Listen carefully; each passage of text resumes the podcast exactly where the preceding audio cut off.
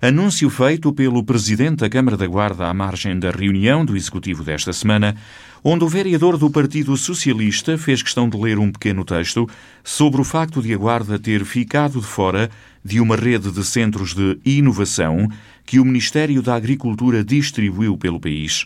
Nesta região, Nelas, Viseu e Covilhã são alguns dos conselhos contemplados. Manuel Simões diz que as instituições da Guarda, incluindo a autarquia, têm um reduzido grau reivindicativo. Foi noticiado recentemente a criação de uma rede de inovação com 24 polos de investigação distribuídos pelo país. São notícias que parecem dar-nos razão sobre a importância da introdução de conhecimento na região, situação que temos vindo a defender ao longo do tempo. Pela especificidade e altitude e a dificuldade que esse facto representa, no nosso ponto de vista, a Guarda continuará sempre a ser o local onde mais se suscitam instituições desta natureza.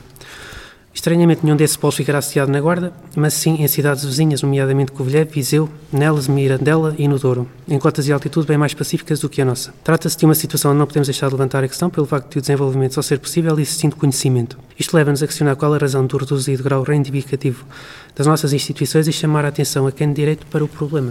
Na resposta, o Presidente da Câmara diz que, sendo uma iniciativa que partiu do Governo, do Ministério da Agricultura, o melhor mesmo é que o vereador socialista tente perceber junto da tutela e informa a autarquia sobre os critérios da localização desses polos de investigação e porque é que a Guarda ficou de fora. Eu tive a ocasião de perguntar ao Sr. Vereador, mas quem neste projeto, ou nos projetos foram aprovados, disse-me que foi do Ministério da Agricultura, que teve a iniciativa, e, e é importante, então, se, se o Ministério da Agricultura teve a iniciativa de desenvolver estes projetos, junto de quem e relativamente a quê? Fiquei ciente uh, que não, não foram os municípios que tiveram, que andaram à frente neste processo, dos laboratórios, destes laboratórios colaborativos, mas vou tentar também compreender, porque o município faria, fará sempre parte destas iniciativas, mesmo com o Ministério da Agricultura, mesmo com as instituições que estão associadas aos projetos que foram desenvolvidos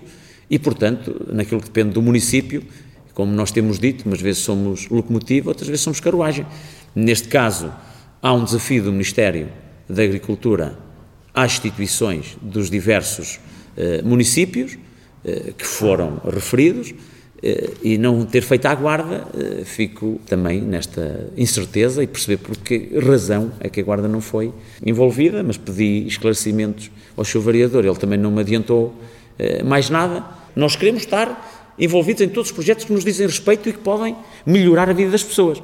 Agora, um processo que surge da forma como o seu variador tratou e, e explicou aqui em reunião de Câmara, só me aguçou a minha preocupação em saber que motivos, por que razão é que este projeto foi desenvolvido numas regiões e não noutras. Mas pedi ajuda ao seu vereador que me esclarecesse melhor, é algo que eu desconheço e gostaria de saber eh, mais. Carlos Chaves Monteiro fica assim à espera de mais informações que o vereador do Partido Socialista possa recolher junto do governo do Partido Socialista.